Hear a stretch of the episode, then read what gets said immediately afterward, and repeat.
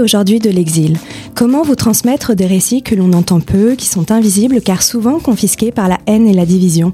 Comment vous informer sur un sujet très médiatisé mais mal traité C'est ce que je vais tenter de faire dans cette émission. Une heure chaque mois en compagnie d'invités pour aborder en profondeur l'immigration et les droits humains sous un nouvel angle. Bienvenue dans Exil d'une voix à l'autre, je suis Éléonore et je suis très heureuse de vous présenter ce rendez-vous mensuel. L'évocation des migrations humaines nous confronte inévitablement aux frontières érigées par nos semblables. Ces limites représentent l'obstacle le plus périlleux pour celles et ceux qui sont en mouvement, constituant une étape cruciale de leur parcours. Comme le soulignait Fatou Diomé lors d'une émission télévisée il y a quelques années, les flux migratoires en provenance du sud vers le nord sont souvent perçus en Europe comme problématiques, alors que l'inverse est rarement remis en cause. C'est ça le privilège d'avoir le bon passeport. Pour les autres, les frontières terrestres et maritimes deviennent des zones où la mort peut survenir sans susciter l'indignation du monde, loin de là. C'est dans ce contexte que nous abordons aujourd'hui la thématique des frontières françaises dans cette cinquième émission. Durant une heure, j'ai le plaisir d'accueillir euh, Nejma Brahim. Bonsoir. Bonsoir. Donc toi, tu es journaliste et depuis 2020, tu travailles au pôle international et tu es spécialiste des questions migratoires à Mediapart. Et tu viens de sortir un livre intitulé 2 euros de l'heure qui nous plonge dans le monde du travail illégal en France. Merci à toi d'être là. Merci pour l'invitation. Je t'en prie. Louis Weiter, bonjour. Bonsoir. Tu es photojournaliste, tu travailles notamment depuis 2015 sur les questions d'exil, ses causes et ses conséquences. Tu as notamment travaillé à la frontière franco-britannique durant plusieurs années, ce qui t'a amené à écrire le livre L'abattu, euh, il y a pile poil un an, une enquête sur la politique migratoire à Calais et plus largement sur le littoral. Le dernier invité, c'est Vincent Brengard. Bonsoir. Bonsoir. Tu es avocat au barreau de Paris, tu exerces principalement ton activité en droit pénal et droit public, et tu traites de dossiers touchant aux libertés fondamentales et tu défends également des personnes venant en aide aux personnes exilées. C'est bien cela Exactement. Super. Euh, Vincent, on va commencer euh, avec toi pour évoquer euh, la frontière franco-italienne. Depuis maintenant dix ans et le drame de Tarajal sur une plage euh, espagnole hein, qui a causé 14 euh, décès. Malheureusement, le 6 février, des familles de personnes disparues, des personnes rescapées, des activistes solidaires rendent hommage chaque année aux victimes des politiques répressives aux frontières. Et cette semaine de commémoration hein, qui vient de se terminer euh, des morts aux frontières fait écho à Briançon dans les Alpes aux dangers auxquels les politiques de militarisation et de non-accueil exposent les personnes exilées. Est-ce que tu peux nous présenter le contexte migratoire de cette frontière pour commencer? Alors, c'est, enfin, c'est un peu difficile de présenter le contexte migratoire parce que c'est pas forcément, euh, en tout cas, enfin, une matière. Moi, parce que j'exerce essentiellement en, matière de, tu, l'as rappelé tout à l'heure, de liberté publique, de droit, de droit administratif, et je pense pas être le meilleur acteur pour présenter euh, de, façon affinée, si je puis dire, la, situation du euh, migratoire à la, à la frontière franco-italienne. Mais en tout cas, nous, ça fait le cabinet, ça fait plusieurs années que nous intervenons euh, dans des dossiers euh, liés à, ces situations, aux contentieux qu'ils ont pu euh, qu'ils ont pu naître. En fait, la zone de Briançon est une zone de passage avec notamment la proximité avec avec l'Italie. Elle a cette particularité notamment géographique d'être une zone extrêmement montagneuse et donc une zone extrêmement dangereuse, ce qui donne lieu à hum, des passages de centaines de personnes. Après, tout dépend, ça fluctue d'ailleurs en fonction en fonction du temps et en fonction aussi des, des, des périodes. Et ce sont en fait des personnes qui euh, je pense que Nejma sera encore plus en capacité de le dire, qui euh, euh, traversent des pays, qui traversent des frontières et qui font parfois des, milliers de kilomètres et qui se retrouvent exposés dans une vulnérabilité la plus absolue, eh bien, à ce, à ce passage de, de, zones de zone montagneuse et qui donne lieu à jusqu'à alors et peut-être qu'on en discutera tout à l'heure par rapport aux différents changements qui ont pu notamment survenir par rapport aux différentes évolutions juridiques qui sont intervenues encore récemment à ce qu'il puisse y avoir des mécanismes de pourchasse euh, avec les agents de la police de la police aux frontières euh, et aussi à des pratiques euh, notamment de reconduction à la frontière, qui en fait étaient des pratiques depuis maintenant plusieurs années, qui étaient parfaitement contraires non seulement à la loi et aussi à un certain nombre d'engagements internationaux, notamment parce que les personnes étaient dans l'incapacité de pouvoir demander sur le territoire national un droit d'asile, comme c'est pourtant normalement requis de, conformément aux engagements qui ont été ratifiés par la France. Oui, alors juste pour préciser, c'est à peu près 4000 personnes qui traversent cette frontière chaque année, et tu l'as dit, donc c'est une zone montagneuse.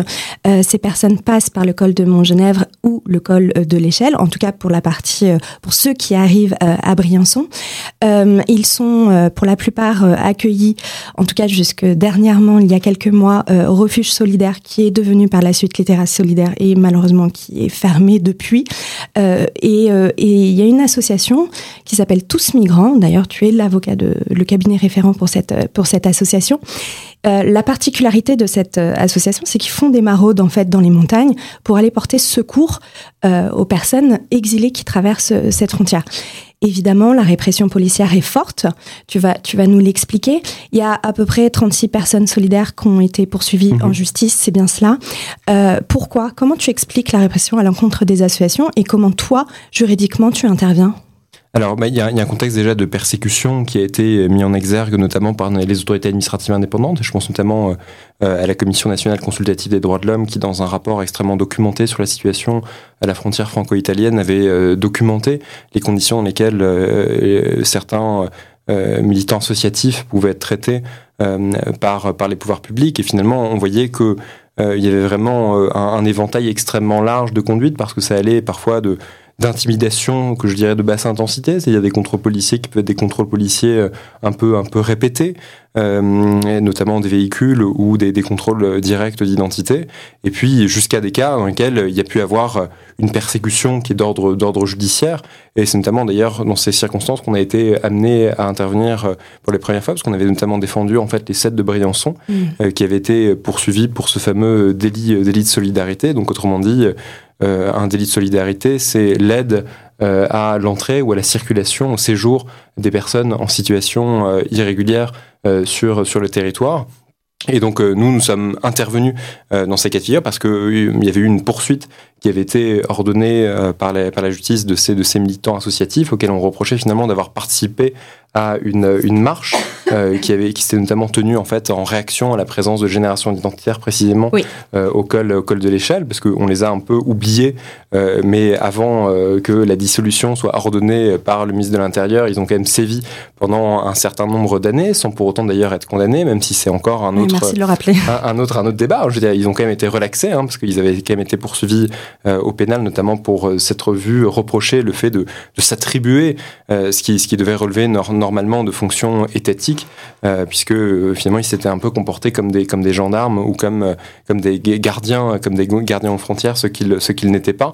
Et donc il y avait eu, il y avait eu comme ça des, poursuites contre, contre ces militants. Et en fait, on s'est rendu compte que même après d'ailleurs, euh, la décision qui avait été rendue concernant Cédric Héroux et la reconnaissance mm. euh, de ce principe constitutionnel de fraternité, que parfois on est toujours sur une ligne un peu rouge où euh, eh bien, la justice se prévaut finalement d'une forme de d'imprécision rédactionnelle de ce principe de fraternité pour pouvoir justifier mm. des poursuites judiciaires qui sont en réalité des poursuites de pure persécution, pour pouvoir justifier la tenue de garde à vue, la tenue de procès contre des militants, mais qui en réalité n'ont fait que se conformer à des engagements qui sont des engagements purement humanitaire. Euh, et, c'est d'ailleurs ce qui est tout à fait frappant, moi je pense, par rapport au droit français, c'est que c'est d'ailleurs ce pourquoi on avait milité, notamment devant le tribunal correctionnel, puis devant euh, la, cour, la cour d'appel, c'est que contrairement d'ailleurs à ce que pourrait exiger le, droit européen, ce qui est assez, assez curieux, c'est que euh, finalement le, droit français ne pose pas forcément la, condition du de la, de la contrepartie financière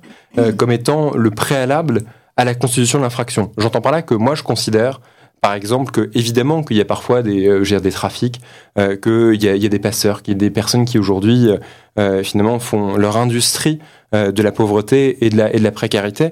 Et ce qui est assez troublant par rapport à la criminalisation du délit de solidarité, c'est qu'en fait, le, la, la, question de la contrepartie financière est indifférente. Euh, alors que justement, je pense que devraient être réprimées uniquement les personnes pour lesquelles euh, l'autorité de poursuite a acquis la certitude euh, qu'il y a pu avoir une contrepartie financière, puisqu'en fait, pour tous les autres cas de figure, moi j'ai encore jamais vu un cas de figure dans lequel euh, finalement, la, logique était autre, autre qu'humanitaire.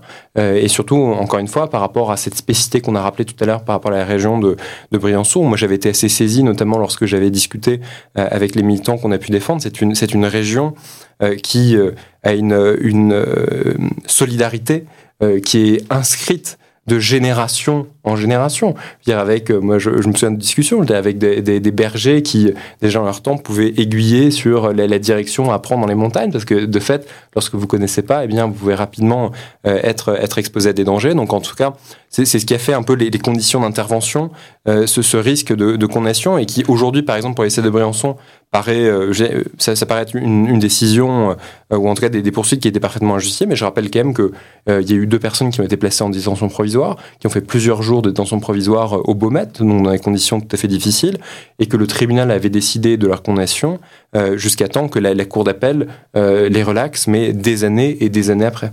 Donc on sait qu'il y a des milliers euh, de refoulements qui ont lieu en fait à cette à cette frontière. On sait aussi que les personnes en fait tentent hein, jusqu'à ce qu'elles arrivent à passer. Donc euh, en fait c'est absolument euh, inefficace si, on, si on parle de, de faits. il y a une décision qui vient d'être rendue en fait par le Conseil d'État. Donc c'est tout récent, ça date du 2 février 2024.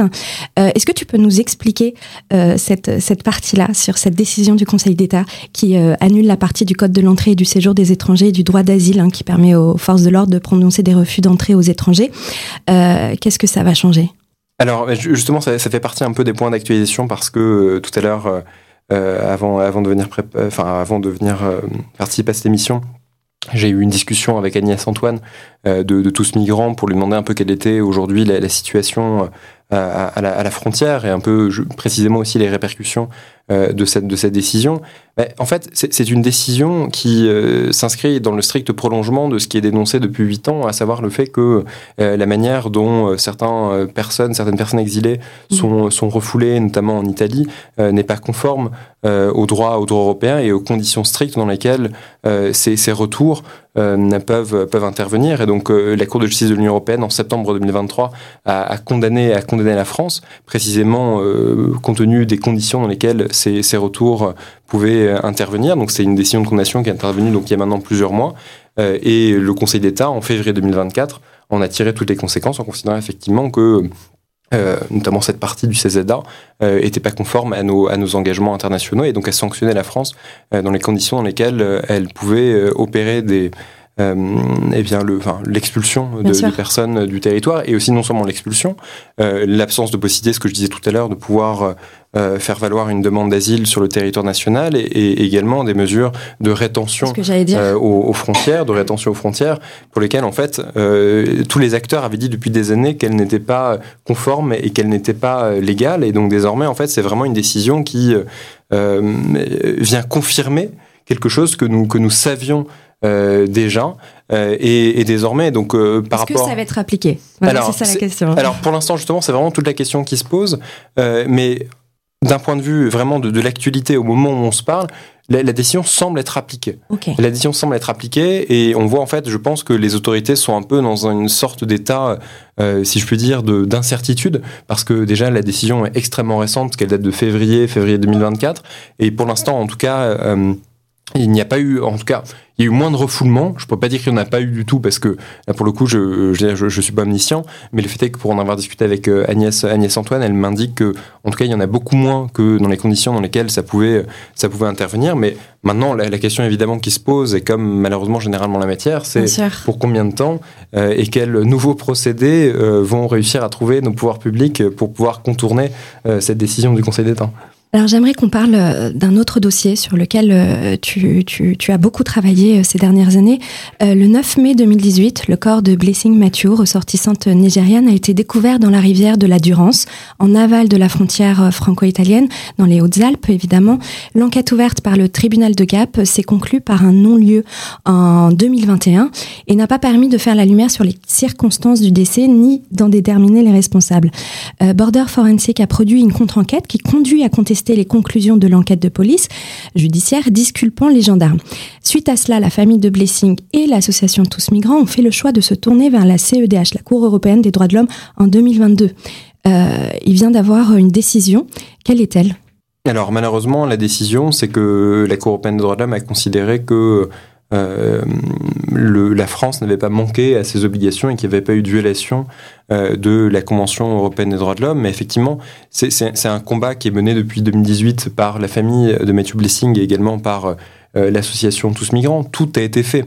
alors il se trouve que nous, on est intervenu en fin d'information judiciaire, au moment où le dossier était déjà assez avancé, mais ce qui, ce qui déjà était assez consternant, c'est que euh, c'est un dossier qui était euh, un dossier qui était construit comme étant assez euh, à charge contre Matthew Blessing et qui, qui, est extrêmement protecteur, notamment de la parole des gendarmes euh, et euh, on l'a bien vu d'ailleurs à travers euh, non seulement les incohérences qui ont été révélées par l'examen des différents procès-verbaux et des différentes déclarations qu'ils ont pu faire, et des incohérences qui ont enfin, définitivement été confirmées effectivement par ce travail monumental qui a été fait par Border Forensic et qui est venu confirmer effectivement qu'il y avait des déclarations qui n'étaient pas conformes à des réalités géographiques. Un témoignage qui est apparu et qui a fait en fait basculer un peu le dossier. C'est pour ça que vous avez rouvert en fait le dossier.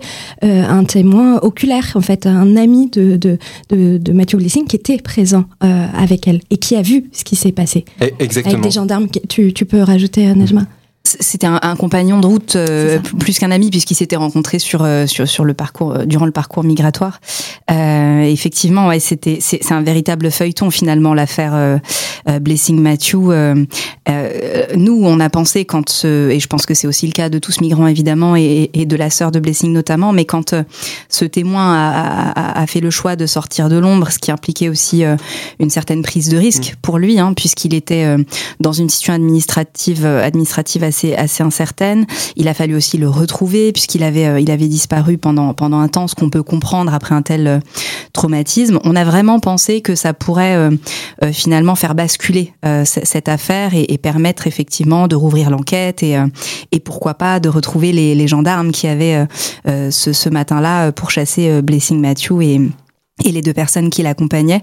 C'est vrai qu'on a été assez euh, assez surpris et et, euh, et pour l'association Tous Migrants pour avoir un peu échangé avec eux, euh, c'était c'était une énorme déception pour le coup pour pour eux et pour les proches de Blessing Matthew au moment où la CEDH rend cette cette décision plutôt défavorable. Après c'était une décision assez particulière puisque en soi il n'y est pas tout à fait. Enfin ça peut-être que je laisserai Vincent Mingart compléter. C'est vrai que c'est particulier on aurait pu attendre une décision mhm. peut-être un peu plus courageuse, euh, mais ça n'a pas été le cas. Mais je laisse euh, Vincent compléter.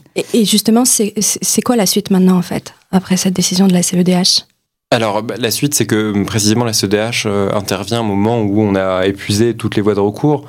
donc, c'est difficile de, savoir ce que, ce que pourrait être la suite parce que il y, a toujours un, partage entre à la fois, je veux dire, c'est partage aussi bien dans le domaine judiciaire que dans que dans d'autres, mais dans le fait de se dire est-ce que euh, on, on, est pugnace et, et, on va on va jusqu'au bout, mais en même temps la pugnacité c'est pas non plus entreprendre des voies de recours pour euh, connaître une succession d'échecs et une succession euh, de déconvenus, mais c'est vrai que il y, a rien qui n'allait finalement. qui allait dans cette, dans cette procédure parce que je l'ai dit tout à l'heure par rapport effectivement aux, aux conditions dans, les, dans lesquelles cette, cette enquête a été, a été faite euh, et ce qu'a rappelé Nejma sur, le, sur ce témoignage nouveau euh, qui était à notre sens complètement déterminant parce qu'en fait il faut bien comprendre que c'était une personne euh, qui n'avait pas pu être touchée pendant l'enquête qui avait été menée par la gendarmerie sur la mort de Matthew Blessing précisément parce qu'il était dans un état de précarité qui faisait que bah non il n'avait pas forcément d'adresse pas forcément de numéro de téléphone qui ferait que du jour au lendemain il pouvait répondre. Et et je pense même que la justice à un moment donné avait regretté dire de pas l'avoir de pas avoir pu le toucher. Et pour autant ben, lorsque euh, il y a ce contact euh, avec euh, avec tous migrants et que on parvient et qu'il a le courage de donner ce témoignage parce que non seulement c'est un élément nouveau et en plus dans ce témoignage nouveau il vous dit pas simplement tiens moi j'apporte une précision sur le fait que l'herbe était verte. Il vous dit qu'en fait il a vu clairement la, pourchasse être opérée par, par les gendarmes et donc le, caractère déterminant de l'action des gendarmes sur le décès de Matthew Blessing. Et pour autant, ça n'a pas été pris en considération et la CEDH considère qu'il il ne devrait pas y avoir matière à redire d'un point de vue procédural. Donc on voit bien qu'à cette frontière, bah, les, les, solidaires, les personnes solidaires sont criminalisées, le refoulement euh, voilà, existe depuis 2015 et qu'elle est aussi meurtrière. Euh, il y a 10 personnes décédées, 3 disparues, 10 blessés graves et des centaines d'autres à des degrés divers euh, lors de la traversée en montagne. Et il y a un autre, une autre affaire que tu as, que tu as couverte, Nejba. C'est une tragédie à cette frontière dont j'aimerais que tu nous parles, c'est celle de d'Omar El Kouli. en quoi sa disparition elle est symptomatique de la politique migratoire française? Est-ce que tu peux nous en parler? Oui, je dirais que c'est un cas euh, assez emblématique finalement de la violence qu'on peut retrouver euh, euh, aux frontières, à nos portes, à l'instar de l'affaire Blessing Matthew et, et, Louis pourrait aussi nous parler de malheureusement de tous les décès à la frontière nord du côté du, du Calaisie et du Dunkerquois. Omar El Kouli, en fait, il a été c'était un, un, un, Égyptien pour le présenter en, en quelques mots qui avait 35 ans et il a été présenté dans la presse comme le migrant qui a été euh, tué dans un tué par balle par la police dans un refus d'obtempérer à la frontière franco-italienne. C'était euh, en, en juin 2022. À l'époque, ça avait vraiment fait euh, les gros titres et, et, la presse s'était arrêtée là finalement. nous, ce qui s'est passé, c'est qu'on a noué un contact avec l'avocat des victimes puisqu'il y avait il y avait euh, des rescapés dans, dans, dans ce groupe de personnes qui donc avaient traversé la frontière à bord d'une fourgonnette qui était euh, euh conduite par par des passeurs deux en l'occurrence. Euh, et donc on a noué contact avec avec ces rescapés et leur avocat. Et on a creusé et on a découvert en réalité que c'était une toute autre histoire que celle qui avait été présentée en quelques paragraphes dans les médias.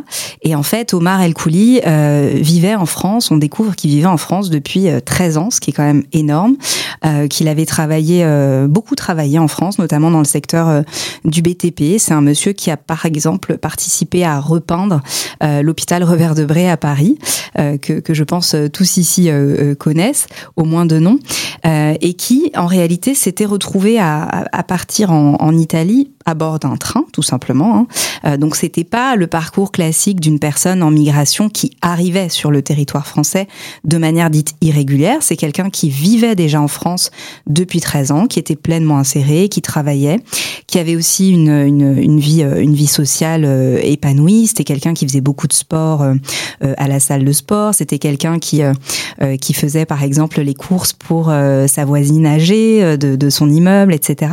Donc c'était quelqu'un qui était parfaitement inséré et qui avait donc fait euh, ce choix un peu contraint certes de partir en Italie pour essayer d'obtenir une carte de séjour parce qu'il était euh, il était empêché d'en obtenir une. Pardon je vais y arriver. En France. Mmh. euh, notamment à cause des problématiques liées à la dématérialisation en préfecture on le sait maintenant, euh, c'est un phénomène qui euh, euh, qui a pris beaucoup d'ampleur depuis depuis environ 3-4 ans et qui, en réalité, au lieu de faciliter les démarches pour les personnes étrangères qui vivent en France, vient les compliquer davantage puisque à autrefois on pouvait observer des, des files d'attente devant les préfectures et aujourd'hui ces files d'attente elles sont devenues virtuelles. Les gens patientent devant leur écran, soit de téléphone, mmh. soit d'ordinateur, dans l'espoir inachevé d'obtenir un rendez-vous pour pouvoir déposer un, dossier euh, de première demande de titre de séjour ou de régularisation ou de renouvellement de titre de séjour. Et lui, c'est exactement ça. En fait, il était euh, complètement bloqué dans ses, dans ses démarches en France parce qu'il n'arrivait pas à obtenir un, rendez-vous en préfecture. Il avait pourtant constitué tout un dossier que nous, on a pu, euh, lors de notre enquête, euh, consulter avec toutes les preuves de son existence en France, puisque c'est ça qu'il faut faire quand on, on, demande une régularisation en France. Et donc, compte tenu de ces blocages, il a fait le choix, parce qu'il a eu des contacts qui lui ont euh, euh, proposé euh, cette suggestion, d'aller en Italie pour essayer d'obtenir une carte de séjour là-bas, parce que ce serait plus facile d'en obtenir une là-bas. Et c'est à son retour, finalement, puisque à l'aller, il a pu prendre le train, mais au retour, sans papier, c'était moins évident, évidemment. C'est au retour qu'il a été abordé à proximité de la gare de Vintimille par un passeur qui lui a proposé à lui et, l'ami qui l'accompagnait de faire le, de traverser la frontière à bord de cette fourgonnette euh, maudite dans laquelle il a, il a trouvé la mort. Et vraiment, c'est un cas symptomatique de, de, de, la violence qu'on peut trouver euh, aux frontières, mais aussi de la défaillance, je dirais même de l'échec de nos politiques migratoires en France, parce qu'en fait, si ce monsieur avait pu tout simplement euh, déposer son, son dossier de demande de régularisation en France, il n'aurait jamais entrepris ça, ce, ce, ce trajet de, de, la mort, et il serait encore parmi nous aujourd'hui. À la frontière euh, franco-britannique, les tragédies aussi se succèdent. Et euh, d'ailleurs, tu as décidé de commencer ton livre, euh, L'abattu, en rendant hommage aux 350 personnes décédées à cette frontière depuis 1999. Ça représente quatre pages. Qu'est-ce que cela signifiait pour toi de mettre un nom sur ces personnes dont on ne parle jamais ou dont on parle très mal quand on en parle? Bah, il, est très dur de médiatiquement, on voit que les, les, histoires derrière les drames, euh, c'est quelque chose de très récent euh, qu'on raconte, que les, que les médias racontent et tentent de, bah, de donner des visages, des noms et des histoires aux personnes qui sont euh, politiquement et médiatiquement d'ordinaire simplement des chiffres. à la frontière franco-britannique comme ailleurs, on a tendance à dire un, un drame, 27 personnes, 27 naufragés, 27 décès. donc c'était important de, bah, de, de, de, reprendre le travail qui a été fait notamment par par Maël Galisson qui a collecté, qui a collecté tous ces noms ces dernières années-là euh, et, euh, et, de mettre en valeur ces noms et ces, et ces histoires qui euh, bah, qui sont qui sont dramatiques et quotidiennes presque à Calais. Pourquoi tu as décidé d'aller euh, t'installer durant un an à Calais pour couvrir la situation? Parce que c'est c'est pas facile. Tu vas nous raconter un peu et on va on va rentrer un peu dans le détail. Euh, tu avais déjà couvert en fait le démantèlement euh, de la jungle de Calais et, euh, et qu'est-ce qui t'a poussé à revenir et à t'installer, poser ton bagage et, euh, et d'y passer un an pour couvrir tout ça? Alors c'était un travail que je continuais à faire depuis 2016 et, euh, et l'expulsion de la, de la Grande Jungle, donc qui était le plus grand bidonville d'Europe à ce moment-là. il y a plus de 10 000 personnes qui survivaient. Il y, y, avait un intérêt personnel entre guillemets assez fort sur ce, sur cette thématique-là, qui partait un peu d'une frustration aussi médiatique qui est Calais, ça revient dans, le, dans les médias euh, depuis les années, la fin des années 90. Donc il y a un, peu euh, une frustration de voir euh, et de s'entendre dire par des rédacteurs et des rédactrices en chef notamment, bah ouais mais oui, Calais on en a parlé il y a trois mois, etc. Et malheureusement, le, le, le, drame de cette frontière, c'est que la, la, la, la, misère et la violence, c'est devenu une telle routine que ce serait plus du tout de l'actualité d'en de, parler. Euh, donc je trouvais ça intéressant d'y retourner, de m'y installer et d'essayer de creuser en fait pendant euh, pendant un an et, plus cette stratégie mise en place depuis 2016 euh, et l'expulsion de la Grande Jungle qui est la stratégie du zéro point de fixation. Donc qu'est-ce que c'est que cette stratégie-là? Euh, L'État a décidé euh, qu'il ne voulait plus voir de campements se former, des campements durs, donc avec des palettes, avec un accès à l'eau, un accès parfois à l'électricité comme on pouvait le voir en 2015. Et pour ce faire, il emploie chaque chaque 48 heures bah, des, des, brigades de CRS ou de gendarmes mobiles euh, pour faire évacuer et expulser les, les, campements. Donc on assiste à quelque chose de d'absurde mais d'extrêmement violent qui est euh, toutes les 48 heures, on a une cinquantaine de CRS qui arrivent sur le campement, euh, qui en expulsent les personnes, et ces personnes-là, cinq minutes après, reviennent sur le même terrain, euh, souvent délestées de leur tente. Pour redonner un peu des chiffres, en, en, 2021, il y, avait, il y a eu 1226 expulsions. En 2022, il y en a eu 1746. C'est ça. Et, et, en 2023 ces, euh, et en 2023, on n'a pas encore les chiffres, je crois. Le rapport de Human, Rights, Rights Observers n'est pas encore sorti, mais les bénévoles sont sur le coup. Euh, euh J'en ai euh, la confirmation. Euh, et pendant ces expulsions-là, bah, il y a eu 5000, 5800 tentes et bâches confisquées. Donc, c'est-à-dire que il y a la confiscation des effets personnels euh, qui s'accompagne souvent, bah, quand on confisque une tente, à l'intérieur, il y a un téléphone portable, il y a des papiers de demande d'asile, il y a parfois de l'argent liquide aussi, euh, bah, pour aider euh, à, à, survivre au quotidien ou à payer un éventuel passage. Et tout ça, on en voit, euh, on n'en voit plus la couleur après. Quoi. Oui, et puis euh, d'après les associations, c'est à peu près euh, 2000 personnes qui vivent à Calais et 4000 le long euh, du littoral. Hein. Donc euh, c'est à peu près ça. C'est à peu près ça. C'est très fluctuant en fonction bah, de, des conditions météorologiques également. la Manche, faut savoir que là, en plein hiver, elle est à peine à 10 degrés. Donc il y a parfois moins de passages en hiver que, que lorsque les beaux jours arrivent. Mais c'est vrai que du jour au lendemain, par exemple, sur certains petits campements où, il y a 200 personnes la veille, un jour de beau temps, le lendemain, on peut arriver sur place et voir que la, les deux tiers des personnes ont réussi à passer dans la nuit, par exemple. Tu parlais de la stratégie du zéro point de fixation. Euh, comment euh, tu as pu documenter parce que ces expulsions, parce qu'on sait euh, que les journalistes sont, en tout cas les journalistes qui ne sont pas euh, accrédités, donc de préfecture, euh, ne sont pas autorisés ou très difficilement autorisés à approcher en fait ces expulsions. tu as pourtant pris une image, une t'as as pourtant photographié pardon une image qui est devenue un peu virale pour illustrer cette stratégie là qui est on voit un policier lacérer une tente euh, c'est pas un policier. C'est oui exactement. Et justement, tu vas nous expliquer qui est cette personne qui travaille pour une entreprise privée. Alors euh, ça, on, on, peut en parler ouais, de la couverture qui est qui est empêchée, mais que ce soit la couverture journalistique ou le travail des associations qui veulent documenter les expulsions, euh, notamment Human Human Rights Observers, euh, ce travail-là est entravé en, en permanence. Donc on est là le 29 décembre 2020, donc entre euh, bah, la période de Noël et de la nouvelle année à Grande-Sainte, un campement est, euh, est expulsé euh, au petit matin. Euh, et là, les policiers font ce qu'ils font euh, en permanence, c'est qu'ils instaurent un périmètre de sécurité qui officiellement est là pour protéger les journalistes d'éventuelles agressions, des couteaux et des armes qui se trouveraient dans les campements. Euh, ce périmètre empêche d'approcher. Euh, avec euh, mon confrère ce jour-là, Simon Ami, et tous les jours qui ont précédé et tous les jours qui ont suivi leur dose d'expulsion à Calais euh, et dans le Dunkerquois, on a été empêché de faire notre travail. C'est-à-dire que ce périmètre nous empêchait bah, de nous approcher, que ce soit moi en termes d'image, donc d'avoir des images de comment ça se passe, ou tout simplement d'un point de vue journalistique, d'avoir les récits de ces expulsions. Comment elles se passent? Est-ce que vous avez été maltraité? Est-ce que vous avez été violenté? Est-ce qu'on vous a rendu votre tente? Est-ce que vous savez où est-ce que vous allez être emmené dans les bus? Euh, C'était impossible de faire ce travail-là.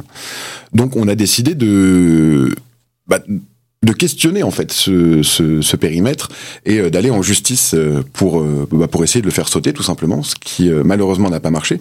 On a été épaulé par par le SNJ notamment par euh, Vincent qui est là aussi, euh, qui, euh, qui, se, qui se sont brillamment battus pour essayer de, bah, de faire en sorte que les préfectures puissent nous laisser travailler. Malheureusement, la préfecture, enfin le, Conseil d'État notamment, a considéré qu'il n'y avait pas, avait pas possibilité de faire sauter ces périmètres-là ou même de les de, de, les rendre moins imposants, parce qu'on est souvent mis à 300, 400, 500 mètres. Donc ce jour-là, le 29 décembre, euh, le jeu du chat et de la souris euh, commence. Euh, c'est un peu le travail du journaliste, c'est quand on lui dit de s'arrêter là, ben, il n'a pas forcément envie de s'arrêter là. je rentre dans cette forêt-là avec avec Simon et je fais cette photo d'un agent de nettoyage. Donc c'est des boîtes de, de, nettoyage, des boîtes privées mandatées et, et, payées par les préfectures, qui se chargent de entre guillemets nettoyer les lieux lors des expulsions. Sauf que là, on est dans vraiment un moment qui dure euh, 30 secondes, entre le même pas 30 secondes, entre le moment où le policier arrive et enjoint à la personne qui est sous la tente euh, de se barrer, et le moment où la personne arrive avec son opinel et euh, découpe la tente euh, sous laquelle Akam, un jeune, un jeune kurde de, de, mon âge, survivait à ce moment-là.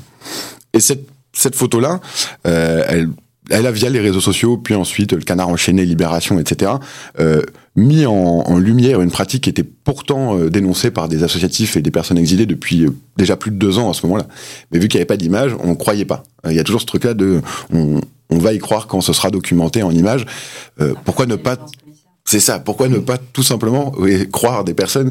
Pourquoi les personnes iraient inventer euh, qu'on euh, qu'on la serre leur tente au petit matin euh, Dupont-Moretti, Eric Dupont-Moretti, le garde des Sceaux, euh, euh, est scandalisé à la télévision. Mais comment peut-on imaginer que nous donnions des consignes pour faire ça?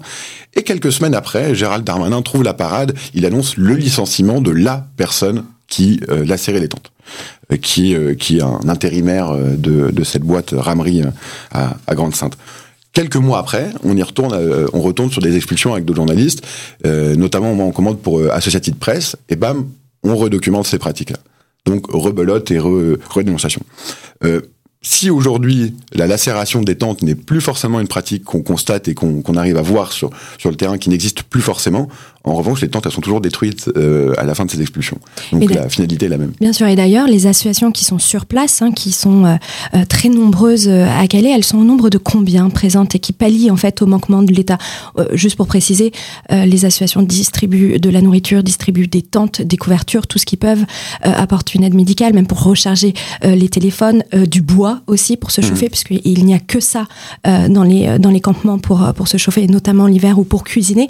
Et les stocks, c'est Hein. À chaque fois, les associations euh, disent ben on n'a plus rien quoi. On fait des on fait euh, des, des, chaussettes avec des couvertures de survie. C'est ce qui c'est ce qu'ils disaient il y a encore un mois. Enfin, c'est ce qu'ils font. C'est ce qu'ils font. Et c'est absolument dramatique en sachant qu'il y a une pression euh, de l'État sur ces associations qui sont aussi criminalisées, hein, comme à la frontière euh, franco-italienne et un peu partout. Euh, tu, je, je, je, te demandais, elles sont combien Combien d'associations il y a à Calais Il y a une quinzaine d'associations qui sont organisées très différemment. Il y a des, des grosses ONG assez, assez connues au niveau national ou international, des assos parfois un peu plus politique, euh, organisé horizontalement avec vraiment des décisions communes, etc. Euh, mais chaque semaine, le mardi, il y a une réunion d'interasso où toutes ces, euh, ces personnes-là se rassemblent pour décider un peu de, de, de, de comment comment s'organiser dans la semaine qui vient, euh, quel est le point de situation, combien de personnes sont en demande, de, quelles sont les grosses demandes, etc. Mais il y a vraiment un tissu associatif très fort et de personnes qui viennent d'ailleurs, donc de Paris, Toulouse, Marseille, d'Angleterre, enfin du Royaume-Uni, d'Allemagne. Et en revanche, il y a aussi beaucoup de Calaisiens et de Calaisiennes qui sont solidaires aussi. Et on a tendance un peu à invisibiliser ces personnes-là aussi. Moi-même, le premier, quand je suis arrivé à Calais, j'avais cette image de Calais, nord de la France, ville de facho. Et en fait, il y a des solidarités très fortes, que ce soit d'assaut religieuses, d'assaut non confessionnels. Enfin, il y a vraiment un tissu solidaire, de citoyens, de citoyens et de citoyennes exactement qui.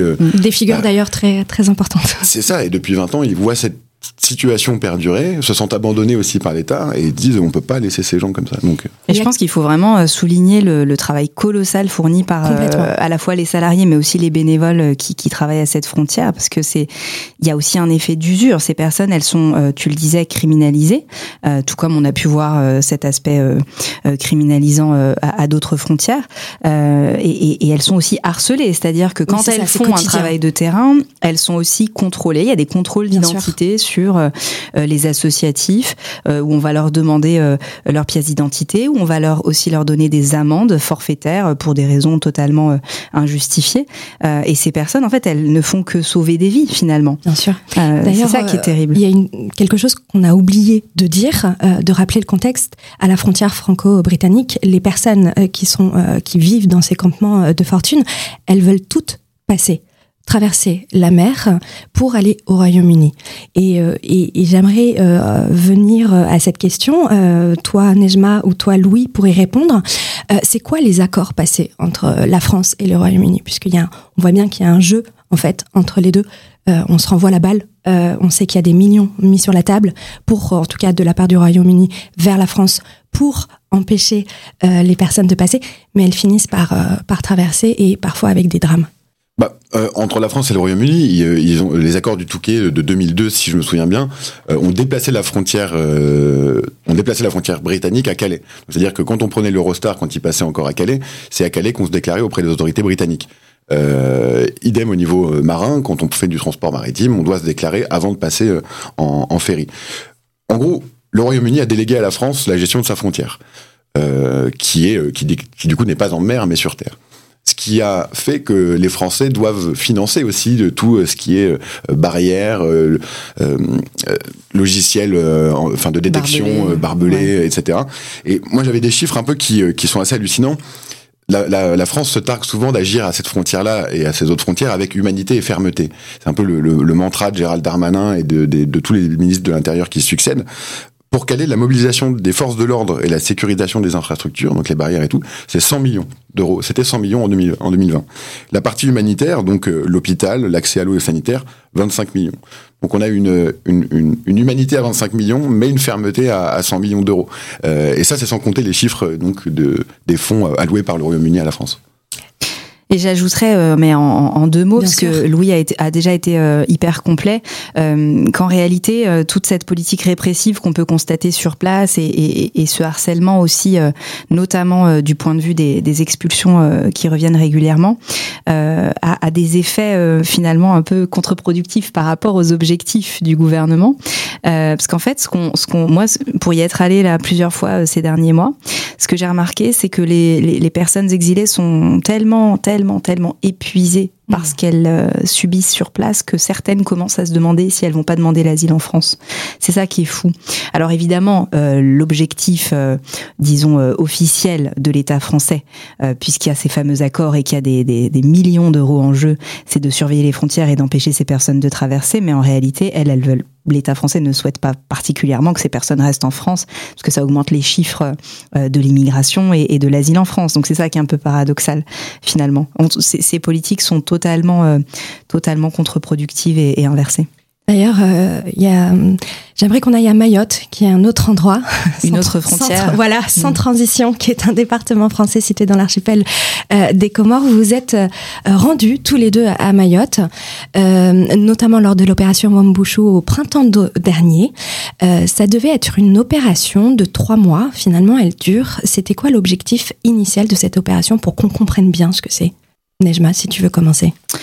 Oui, euh, alors c'est une opération qui a été préparée en, en catimini par le ministère de l'Intérieur jusqu'à ce que ça fuite euh, dans, dans le canard enchaîné.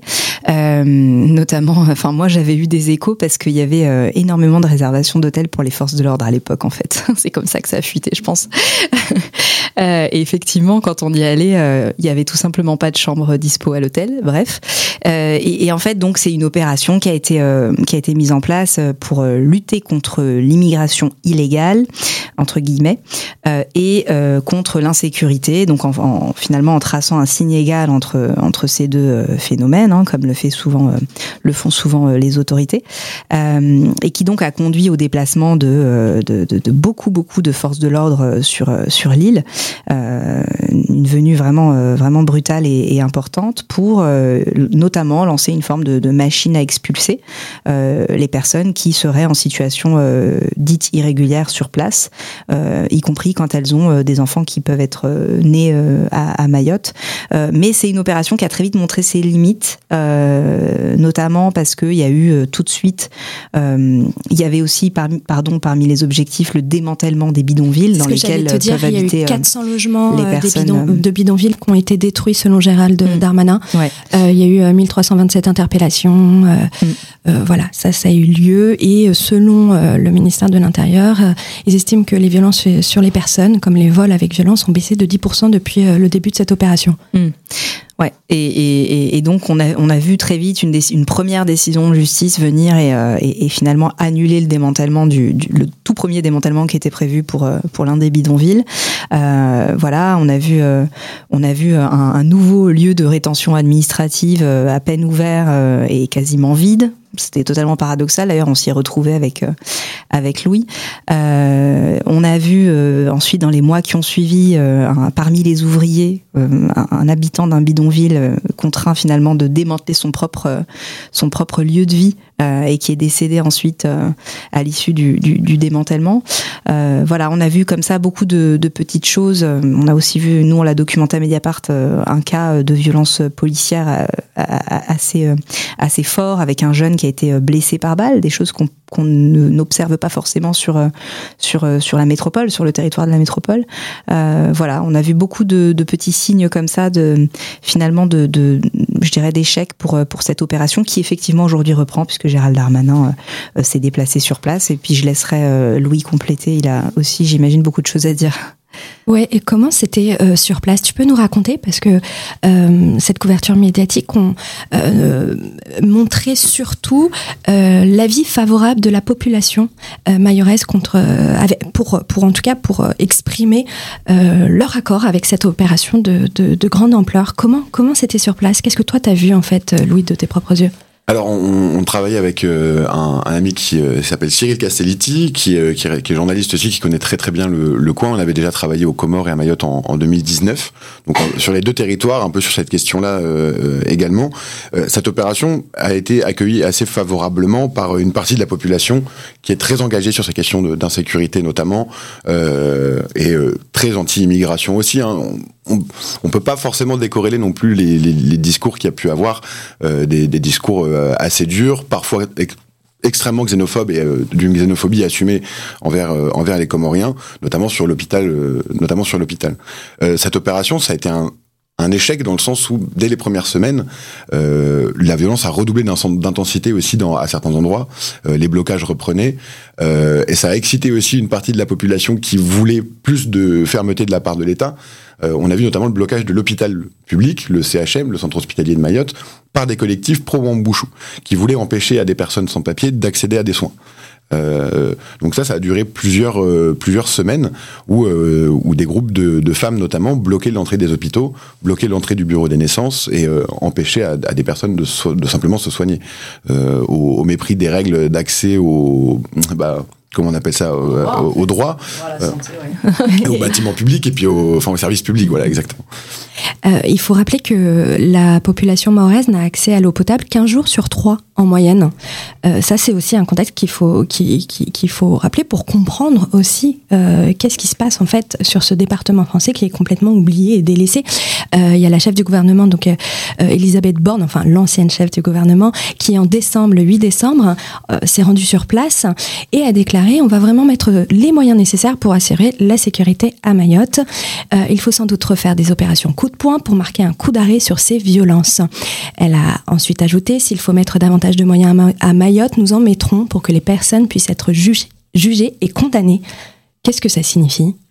Ça signifie, je pense, que le que l'État français à Mayotte euh, est assez désimpliqué sur beaucoup de questions, que ce soit sur la question de la santé, euh, que ce soit sur la question euh, judiciaire, de l'école. Il y a quand même une problématique sur l'accès à l'eau notamment. pour l'État, c'est un endroit stratégique. Mayotte pour la France. Mais est-ce qu'on y met les moyens de, euh, bah de est-ce que c'est pas considéré comme un, un, endroit de seconde zone en France? Euh, J'ai l'impression que si, quoi. De, des reportages sur le terrain, du sentiment d'abandon des personnes, euh, qu'elles soient avec ou sans papier, ou d'origine comorienne ou française.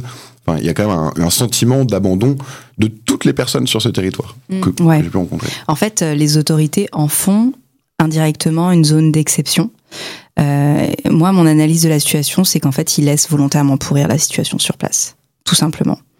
En fait, moins ils investissent euh, à Mayotte euh, sur tous les plans, le plan effectivement éducatif, culturel, social, économique, plus évidemment, ça crée de la frustration, ça crée des problématiques d'inégalité sur sur le territoire, c'est c'est une évidence, et donc ça crée des divisions au sein de la société. Finalement, c'est un peu la stratégie de diviser pour mieux régner. On préfère euh, laisser euh, certaines personnes s'en prendre aux, autres, en l'occurrence les plus les plus vulnérables, euh, pour ne pas faire d'efforts et, et, investir davantage à, à, Mayotte. C'est, c'est pour moi c'est vraiment ça qui est en train de se passer.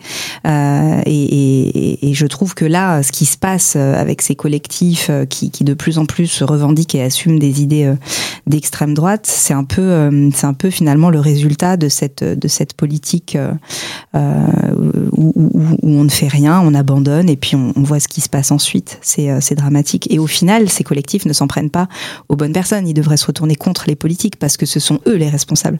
Ce ne sont pas les vulnérables qui euh, euh, viennent là à la recherche soit d'une vie meilleure, soit de soins, parce que parmi les personnes qui traversent, il n'y a pas que des femmes qui viennent pour accoucher. Il y a aussi des personnes âgées, des personnes malades, des personnes handicapées qu'on a pu voir aborder quoi ça quoi ça, des jeunes, oui, des enfants, des, des, des, mineurs non accompagnés qui, qui font la traversée seuls.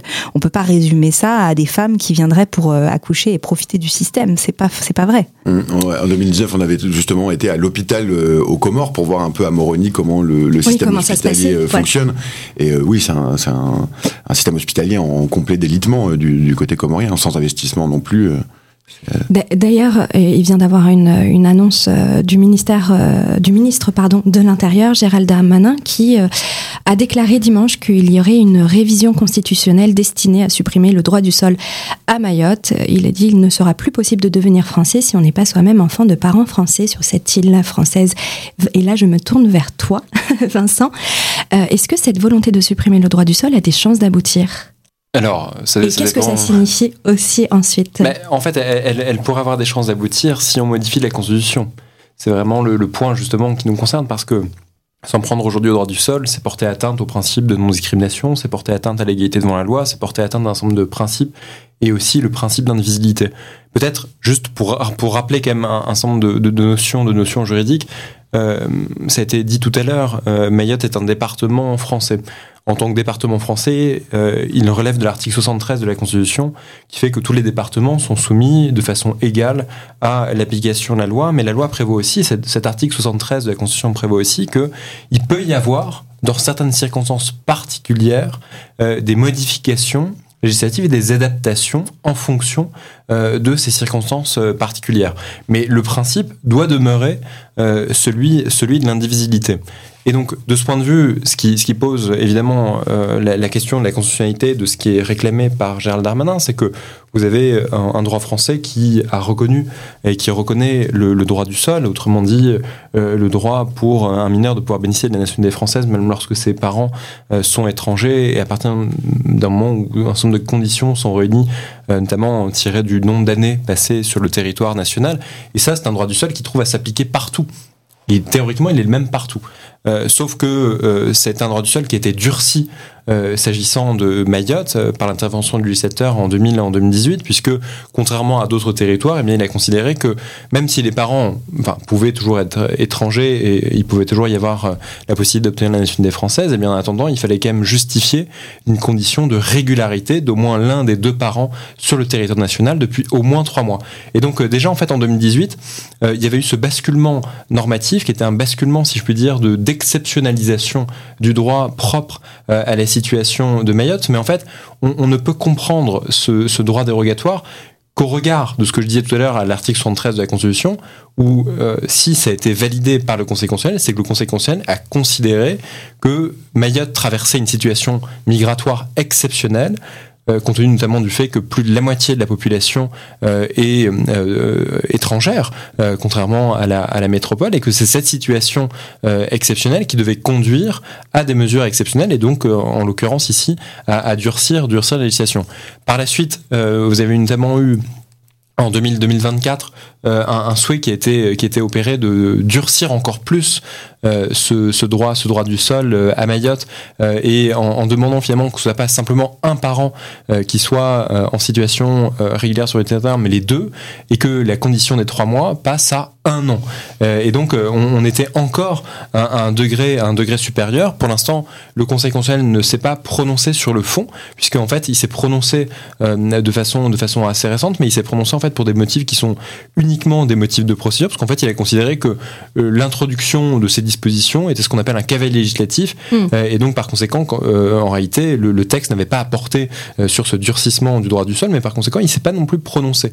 Et donc, on, se retrouve aussi dans cette situation où si on veut mettre un terme au droit du sol à Mayotte, on sait fondamentalement que ce n'est pas possible, puisque, en fait, cet article 73 de la Constitution permet d'avoir des dispositions qui sont des dispositions dérogatoires, mais le, pouvoir constitutionnel a prévu que c'était dans une certaine mesure. Et dans une certaine mesure, ça veut dire qu'il peut y avoir des différences, mais elles doivent pas être aussi notables qu'en fait, ça viendrait à euh, établir euh, une législation qui serait une législation qui n'aurait rien euh, de comparable avec le droit, notamment qu'on appliquerait en métropole. Et c'est la raison pour laquelle aujourd'hui Gérald Darmanin a annoncé que non seulement il voulait supprimer le droit du sol, mais que ça pourrait se faire par le biais d'une réforme constitutionnelle qui serait aujourd'hui la seule possibilité pour pouvoir supprimer le, droit du sol. Mais on rentre véritablement, moi, me semble-t-il, dans un, engagement qui est parfaitement contraire à un certain nombre de nos engagements internationaux. Euh, et je vous dis, notamment parce que ça, viendrait euh, se percuter euh, avec le principe d'égalité devant la loi, parce que non seulement on vient finalement établir un traitement, un traitement différencié, et après, toute la question également de ce traitement différencié, c'est le point de savoir si en plus même si on reconnaît finalement la, pertinence euh, d'un tel, d'un tel instrument, ce qui n'est absolument pas établi, euh, il faudrait en plus établir son efficacité. Et ce serait de dire que finalement, c'est en mettant euh, un terme au, droit du sol qu'on résoudrait la, situation à Mayotte.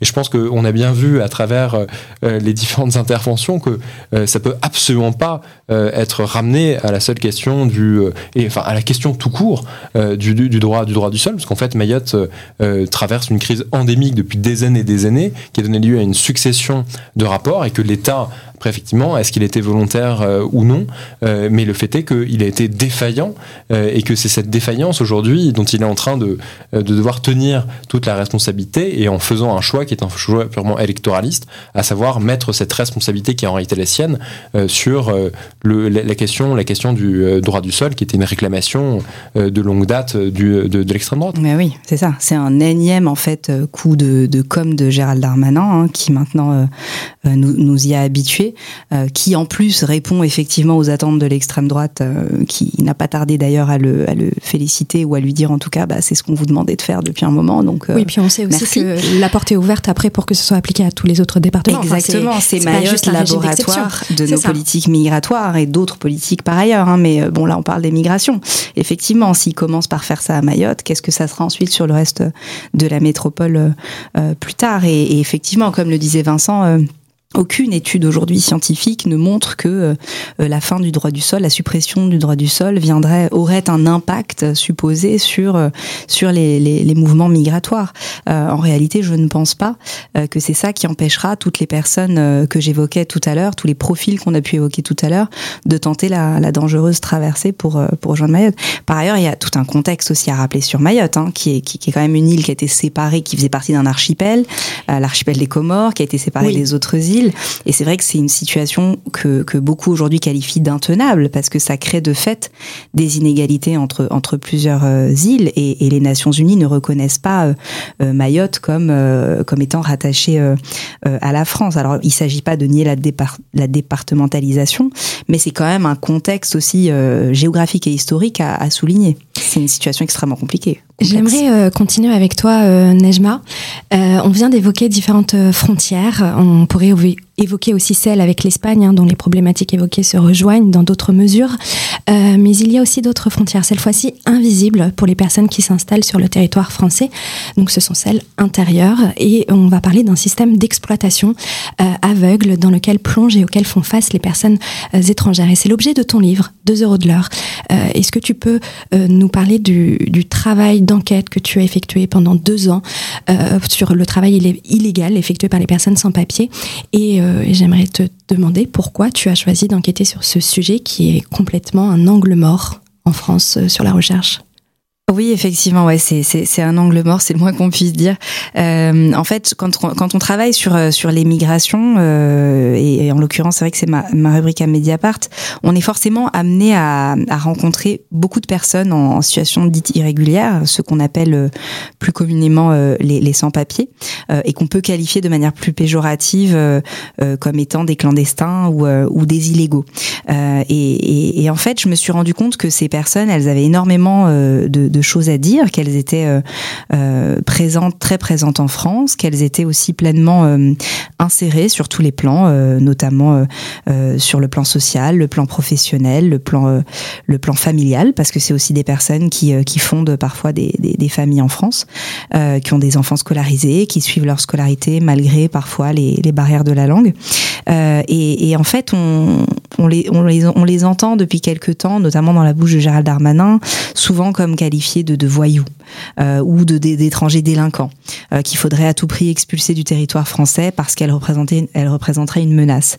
Euh, et, et je me suis dit que c'était essentiel donc ça a commencé il y a à peu près deux ans et demi, ce travail d'enquête, de réhumaniser cette question de mettre euh, tout comme on peut le faire sur euh, sur les morts aux frontières un nom un visage euh, derrière derrière ces personnes qu'on qualifie de, de sans papier et, et, raconter tout simplement qui elles sont en fait. Parce que c'est monsieur et madame tout le monde c'est des personnes comme vous et moi qui qui ne cherchent qu'une chose c'est pouvoir vivre dignement et, et, et, travailler dignement en France ce qui n'est malheureusement pas le cas puisqu'elles sont en situation de vulnérabilité sur le plan notamment administratif pour les papiers et que donc ça, laisse la porte ouverte finalement à tout un tas de d'employeurs, euh, y compris des particuliers, pas seulement de grosses entreprises, pour les exploiter.